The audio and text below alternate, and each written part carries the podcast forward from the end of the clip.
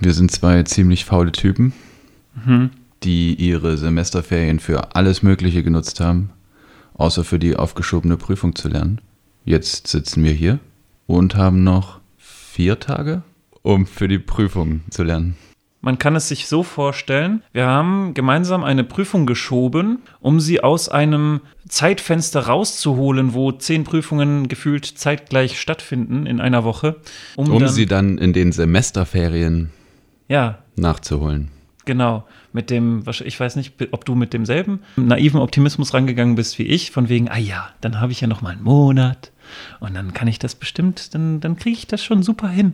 Ist nicht so. Hast du deinen Monat auch für so ziemlich alles andere genutzt, außer dich auf diese Prüfung vorzubereiten? Ähm, ich habe versucht, darauf zu lernen. Also du kannst dir vorstellen, wenn ich versuche zu lernen, dann schnappe ich meine Bücher, ich gehe in die Bibliothek, weiß im besten Fall schon, welche, welche Kapitel und Seiten aus welchen Büchern wichtig sind. Und dann versuche ich sie zu lesen in diesem seltsamen Setting, wo ich umgeben bin von Menschen, die konzentriert mit gerunzelter Stirn auf ihre Arbeitsmaterialien gucken und, und nur sehr wenige Menschen glücklich dabei aussehen. So wie ich das jetzt beschrieben habe, so wie ich lerne, macht es mir halt auch keinen Bock. Oder so wie ich gelernt habe, hat es mir keinen Bock gemacht. Warum? Der Thalamus, also wir sprechen über das Gehirn, ist die Pforte zum Bewusstsein. Der muss so getriggert werden, dass etwas tatsächlich uns bewusst wird und womöglich auch hängen bleibt. Das passiert dadurch, dass wir den Hypothalamus ansteuern und das ist unser motivationales Zentrum. Also, wenn mich etwas interessiert, wenn ich etwas gerne mache, bleibt es eher hängen. Ich war allein. Ich war ähm, von den. Ich hatte keine richtig gute Struktur. Ich wusste zu grob nur Bescheid und ich habe mich nicht mit dem Zeug befasst, das ich wirklich interessant finde, sondern ähm, dachte mir, fuck, bis dahin muss ich aber über alles Bescheid wissen und bin deswegen einfach nur so rasenmähermäßig äh, über alles drüber gefahren. Ja, für die Prüfung lernen eben. Ja, genau, ich habe halt nur für die Prüfung gelernt und nicht für, nicht für mein Eigeninteresse. Was nicht besonders nachhaltig ist.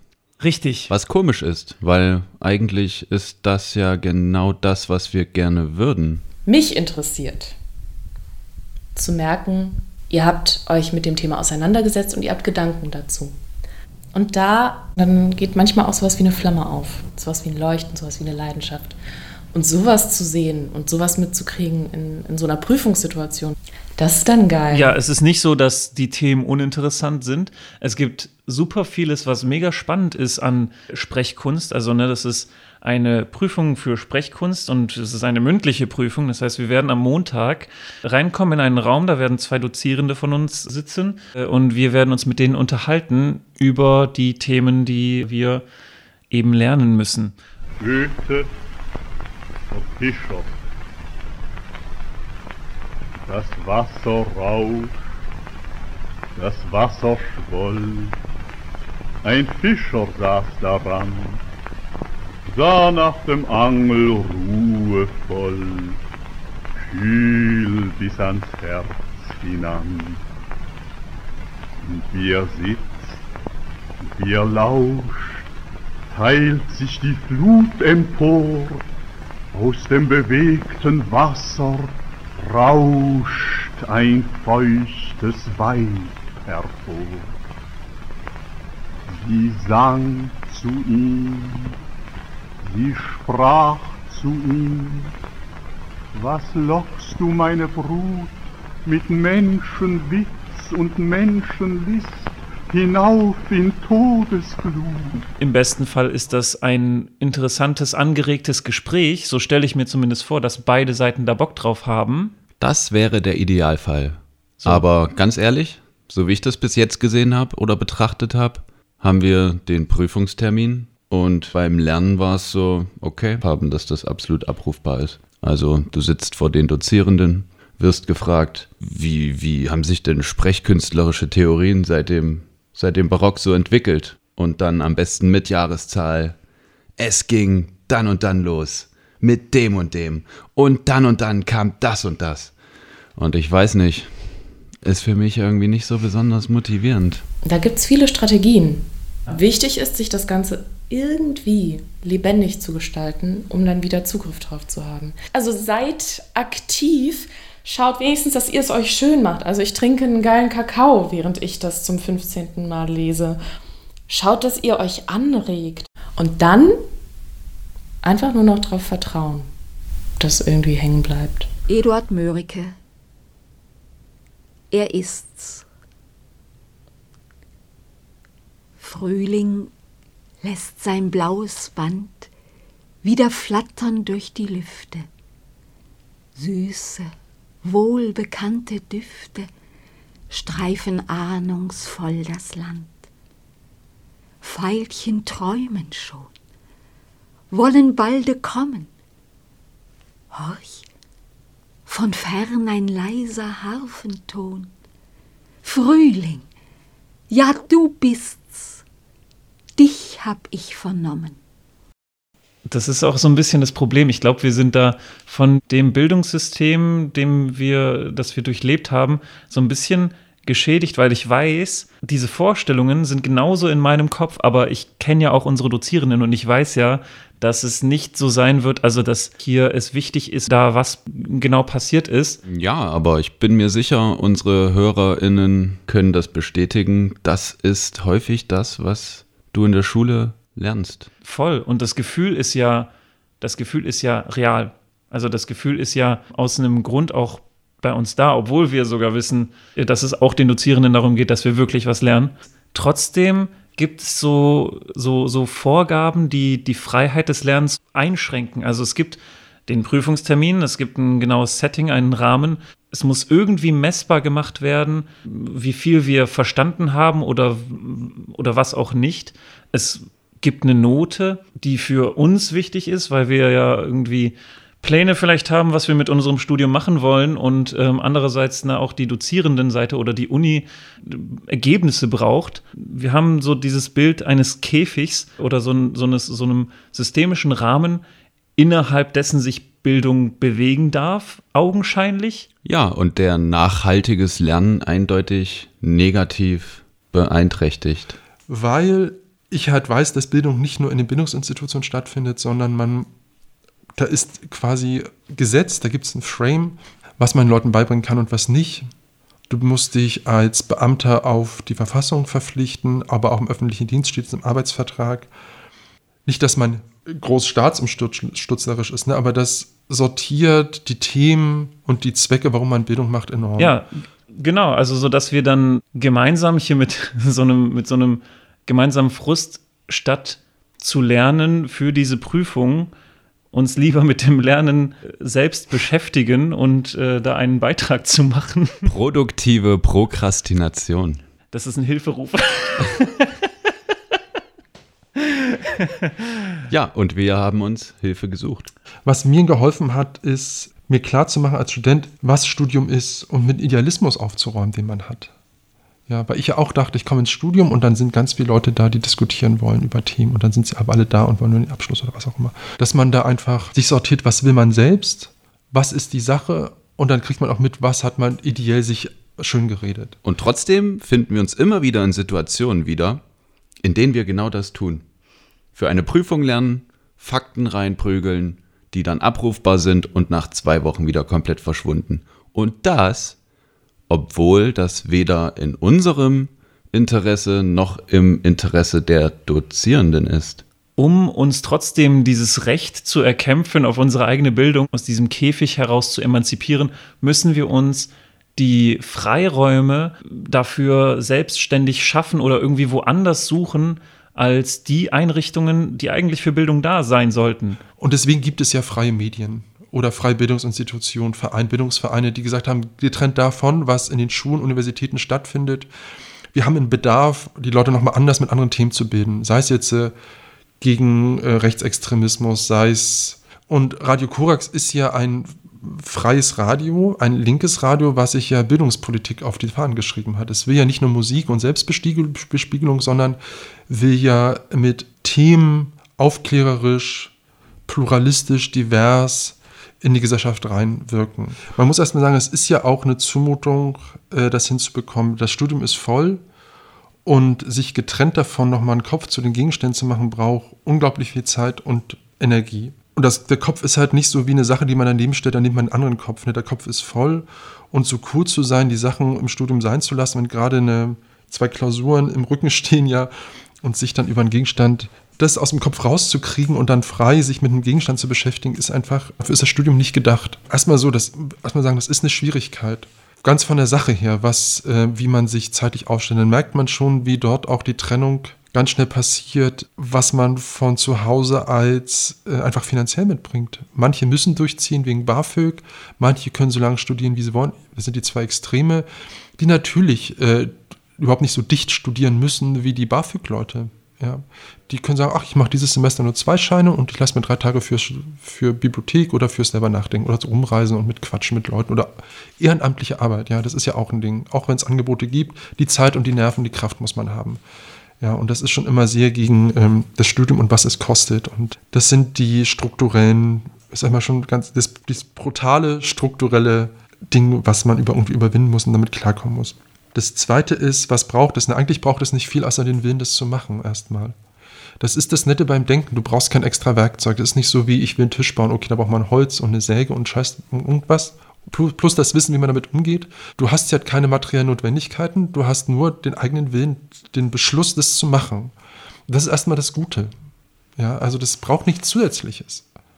Und dann sucht man sich die Zeiten, die Nischen, die Leute und dann muss man halt durchprobieren. Das ist ja auch nicht von heute auf morgen passiert. Das ist jetzt, also man merkt aber, ne, es braucht nichts Zusätzliches, es braucht eine halt Frustrationstoleranz, man muss den Willen ergreifen und man muss halt cool bleiben. Das geht nicht von heute auf morgen. Das ist einfach auch erstmal das Denken, Muskel, den muss man trainieren und zweitens Wissen anhäufen ist einfach auch über die Welt Bescheid zu wissen, ist halt nicht nur quasi logisch fit, fit zu sein, sondern ist ja auch mit Wissen, hat mit Wissen zu tun. Ja, was ist passiert? Was ist die Geschichte der deutschen Bevölkerung? Ja, was, sind die, was ist die soziale Frage? Da muss man historisch sich schlau machen.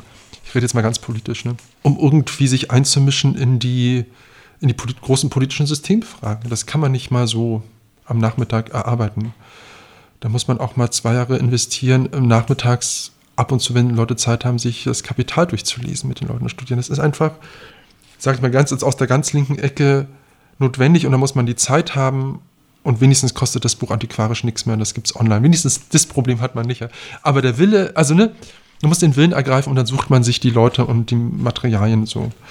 Das wird erstmal, um das zu erden, da gibt es nichts, einen großen, ein Extra, was man irgendwie ergreifen müsste. Und alles andere sind Angebote, nicht eine Bedingung. Ne? Also Koax ist ein Angebot. Ja, was toll ist, wenn es sowas gibt, damit die Leute vielleicht mal irritiert werden und sagen, ach ja, stimmt, man, das war ja unser agitatorisches Moment bei diesen Ausgaben, zu sagen, ja krass, Studium, stimmt. Ja, das ist ja eine, keine Ahnung, obwohl es immer freie Wissenschaft, es ist ja eine freie Wissenschaft, aber die freien Wissenschaft für einen Zweck und zwar ganz standortmäßig gedacht dass die auch mit den Problemen, mit denen sie auch im Studium konfrontiert sind, ja, alle sagen freie Wissenschaft und dann muss man alles reinprügeln und runterkotzen. Da fragt keiner, das sind überhaupt ja, und was ist das überhaupt für ein Wissen? Ist das wirklich frei? Das ist alles schon ziemlich funktional. Wir haben ja eine ganz gute Situation in unserem Studiengang. Ich weiß, wir kennen beide Studiengänge, bei denen das ganz anders läuft, bei dem die Devise friss oder stirb ist und es wirklich einfach nur ergebnisorientiert ist. Ich habe mal Soziologie studiert für zwei Semester. Da saßen dann halt auch einfach 120 Menschen in einem Saal. Niemand hat irgendwie Interesse daran gehabt, sich um die Studierenden in einer Weise zu kümmern, dass man gut ankommt und irgendwie weiß, wie funktioniert das, wie geht das ab. Also so komplett kaltes Wasser, aber in der Form, in der es halt auch nicht gut tut. Einfach kein, kein, keine gute Möglichkeit, um herauszufinden, wie funktioniert eigentlich Lernen. Und ich nehme an, das war bei dir nicht viel besser. Klassischer Fall, ne? Abi fertig, was mache ich jetzt? Studieren wäre ganz cool. BWL? Naja, viele Optionen, wenn du fertig bist. Studium an sich? Absoluter Albtraum. Für mich persönlich. Kein Interesse, nur für die Prüfungen gelernt. Dementsprechend quasi nichts hängen geblieben ultra schade, weil es ist ja trotzdem Energie und, und Arbeit, die da reinfließt und die einem aber ja nicht, nicht etwas nachhaltig bringt. Außer den Abschluss. Das Lernen für eine Prüfung ist das Lernen für, eine, für einen Abschluss. Trotzdem oder irgendwie dann so diese Extrakraft aufbringen zu müssen, alles klar, ich muss äh, hier mich einschränken und irgendwie diese mit, mit ganz fragwürdigen Methoden so lernen, dass ich die Prüfungen bestehe und die Abschlüsse bekomme.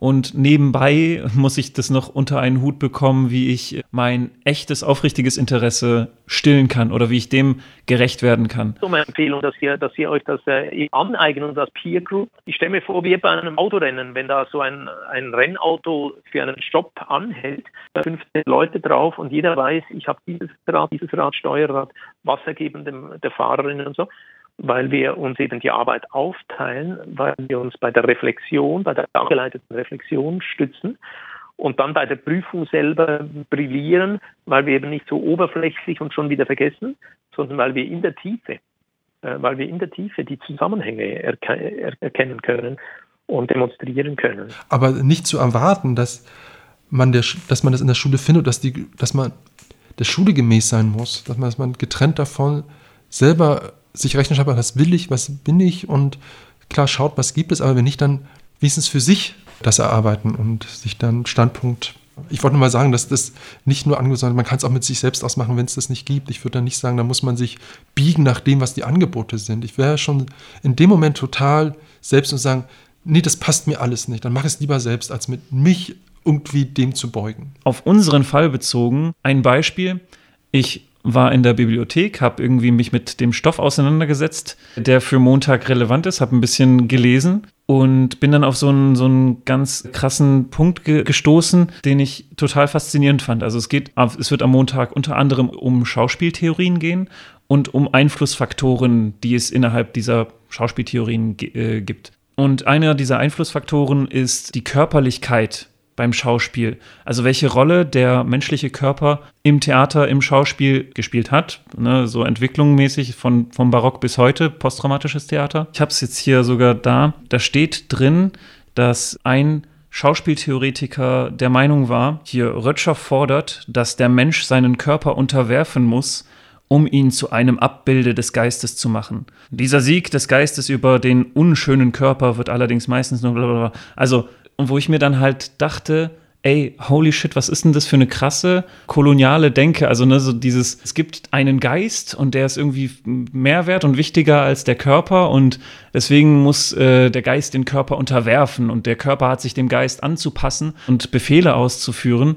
Irgendwie habe ich dann so dieses Gefühl gehabt, ey, das hängt irgendwie für mich auch damit zusammen, weswegen ich in vielen äh, Momenten an Dinge stoße, die mich an der Theaterwelt anpissen oder weswegen ich eigentlich noch gar nicht so viele Berührungspunkte vor dem Studium mit dem Theater hatte. Es ist irgendwie super weiß, männlich, dominiert nach wie vor, auch wenn jetzt, auch wenn es irgendwie viele coole freie Gruppen gibt und es viele, viele, viele Gruppen gibt, die was anderes gemacht haben, aber es ist irgendwie, gibt es so einen seltsamen Grundton, den ich, äh, der, der irgendwie immer noch da ist, habe ich das Gefühl. Anstatt irgendwie so diesem Punkt zu widmen und diesem Thema zu widmen und irgendwie da mehr einzusteigen und zu gucken, hey, gibt es dazu Leute, die sich damit auseinandergesetzt haben, weil die gibt es absolut, die gibt es bestimmt, dachte ich mir so, ah ja, okay, ist voll interessant, aber äh, komm, lese mal weiter, weil es geht jetzt hier um noch andere Sachen, die du halt am Montag abrufbar haben musst.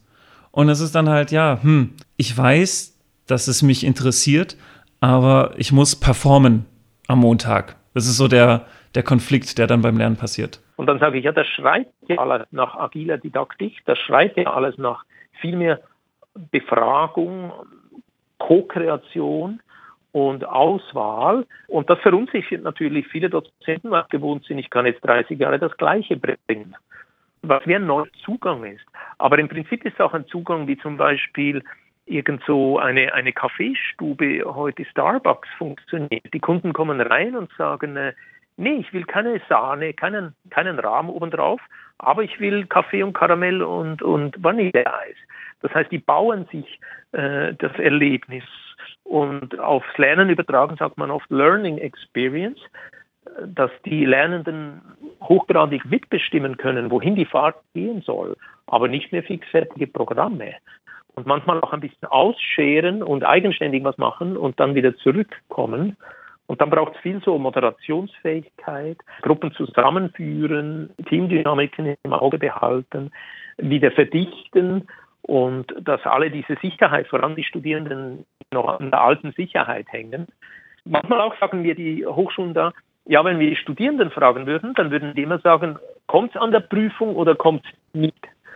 Und da habe ich auch wieder Verständnis. Die Studierenden sind, ich war auch Werkstudent, ich habe viel gearbeitet, um mir das alles finanzieren zu können. Ich wäre ich wär auch froh gewesen, ich hätte Hinweise bekommen, was zählt, was ist wichtig. Und manchmal sind die Dozenten traurig oder enttäuscht, weil sie finden, äh, die müssen sich für das Thema begeistern. Aber die jungen Leute sagen, hallo, mein Tag hat 24 Stunden. Was ist prüfungsrelevant? Und die hätten dann gerne, dass wesentliche Teile des Curriculums ganz nah an diesen Prüfungsanforderungen angelegt sind. Und das verstehe ich auch. Das äh, wirft auf unsere Situation jetzt ein bisschen ein neues Licht. Welche Optionen haben wir denn jetzt das restliche Wochenende? Wir haben jetzt unsere Situation neu eingeschätzt. Wir setzen jetzt den Wert, den wir dieser Prüfung geben, ein bisschen niedriger an und wollen dafür uns mit den Aspekten des Stoffs befassen, die wir wirklich interessant finden oder beziehungsweise die uns wohin ziehen. Also, ne, wie ich das vorhin gemeint hatte, das hat mich ja irgendwo hingezogen, wo ich dann äh, mehr dazu erfahren wollte. Dem können wir folgen. Und wir versuchen jetzt am Wochenende, wir, wir werden uns treffen und wir werden uns austauschen über den Stoff, aber nicht im Sinne von, okay, diese Person war deswegen wichtig und das ist die dazugehörige Jahreszahl, sondern, ey, was ist eigentlich daran interessant? Was, wo bist du da angeeckt? Ja, nicht der Prüfung wegen. Genau, nicht der Prüfung wegen, sondern was ist wirklich das, womit du dich befasst hast oder wo, wo, wo bist du stutzig geworden? Wo ist irgendwie etwas passiert? Was hat etwas ausgelöst? Und was bringt mir etwas für das, wo ich vielleicht mal hin will? Also bei mir ist es so, mich interessiert vor allem das Sprecherische. Mhm. Und da sind die ganzen Theorien ja durchaus relevant. Nicht bis ins letzte Detail, ich meine, du findest überall irgendwas, wo du dir was rausziehen kannst und das einfach mitnehmen kannst. Also, Situation neu eingeschätzt. Wir haben die Prüfung im Hinterkopf, aber lernen nicht ausschließlich für die Prüfung. Wir treffen uns in einem organisierten und definierten Rahmen, der nicht einfach zusätzliche Zeit soll, sondern dieses Peer Group Learning soll eben ein Instrument sein, dass wir auf Kurs bleiben und von anderen profitieren und letztlich sogar eine Zeitersparnis daraus holen. Also didaktische Reduktion ist ja die Idee, wie können wir der Stofffülle begegnen und wie können wir Komplexität bearbeiten, sodass Lernende leichter den Zugang finden.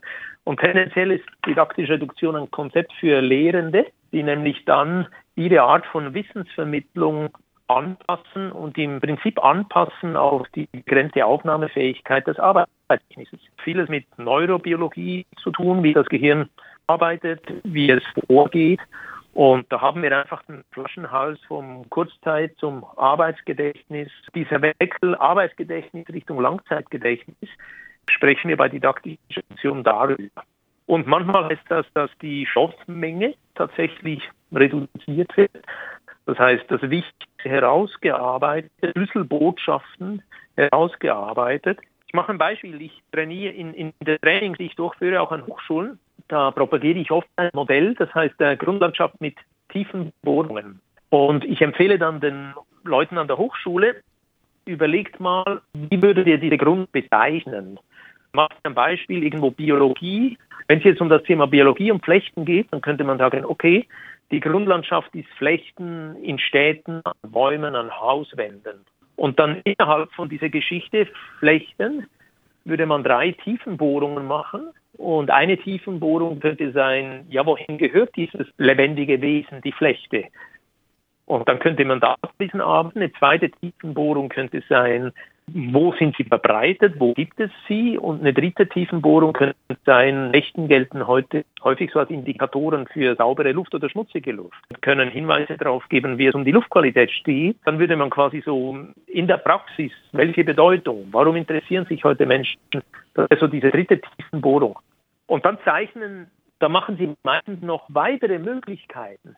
Und das ist gut so. Und dann sage ich, okay, ihr in der Zusammenarbeit Ihr macht bitte maximal drei Tiefenbohrungen. Einige von euch möchten vielleicht in die Tiefe gehen. Einige möchten vielleicht später mal Expertinnen für Flechten an deutschen Hauswänden werden. Für die gebt ihr auch ein bisschen Zusatzmaterial. Schaut mal. Erde, Planet, Europa, unsere Stadt. Und wir werden diese drei Perspektiven auf Flechten werfen, Tiefenbohrung 1, 2 und 3.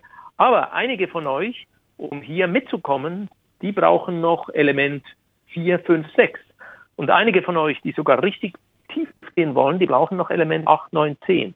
Und dann sehen Sie, okay, hier im Präsenzunterricht wird ausschließlich diese drei Tiefenbohrungen bearbeitet. Wer sich updaten will, vorbereiten will, ist gehalten, eigenständig zu arbeiten. Und wer später noch mehr in die Tiefe gehen kann, hat auch schon Hinweise, wohin es gehen möchte. Und letztendlich bedeutet dann didaktische Reduktion, dass alle Beteiligten viel mehr Klarheit haben, um was geht es, was ist der Fokus, was wird nicht behandelt, was wird nicht berücksichtigt, was wird vorausgesetzt und was ist freiwilliges Zusatzmaterial. Und dann kann man immer wieder sagen, äh, wir als Gruppe, wir als äh, Lerngemeinschaft, wir bewegen uns um diese drei Tiefenbohrungen. Und vielleicht stellt man sogar eine Tiefenbohrung zur Diskussion und die Studierenden wählen oder bestimmen eine Tiefenbohrung aus, aus, aus ihrem Kreis, dass quasi so Mehrheitsverhältnisse geschaffen werden.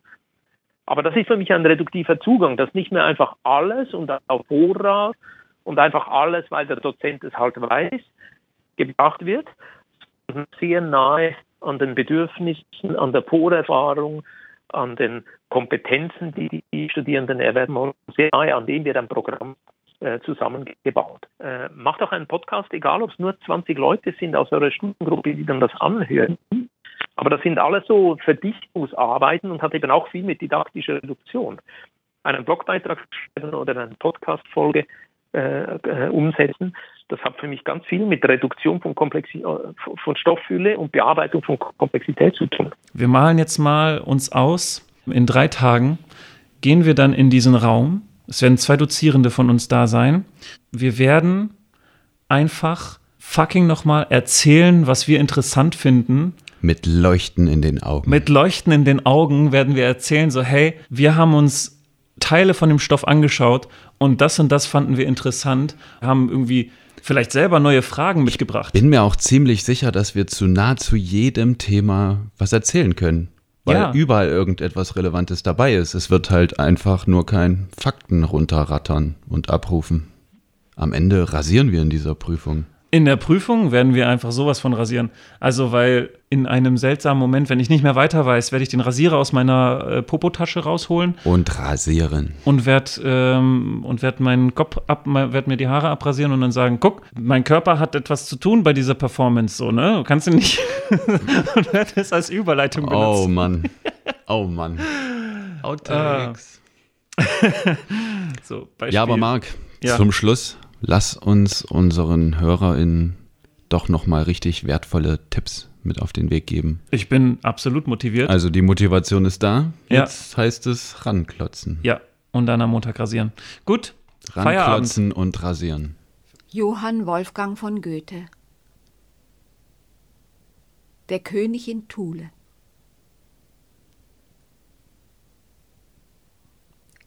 Es war ein König in Thule gar treu bis an das Grab, dem sterbend seine Buhle einen goldenen Becher gab. Es ging ihm nichts darüber, er lehrt ihn jeden Schmaus. Die Augen gingen ihm über, so oft er trank daraus. Und als er kam zu sterben, zählt er seine Stet im Reich, gönnt alles seinen Erben, den Becher nicht zugleich. Er saß beim Königsmahle, die Ritter um ihn her, auf hohem Vätersaale, dort auf dem Schloss am Meer. Dort stand der alte Zecher, trank letzte Lebensglut und warf den heilgen Becher hinunter in die Flut. Er sah ihn stürzen, trinken und sinken tief ins Meer. Die Augen täten ihm sinken, trank nie einen Tropfen mehr.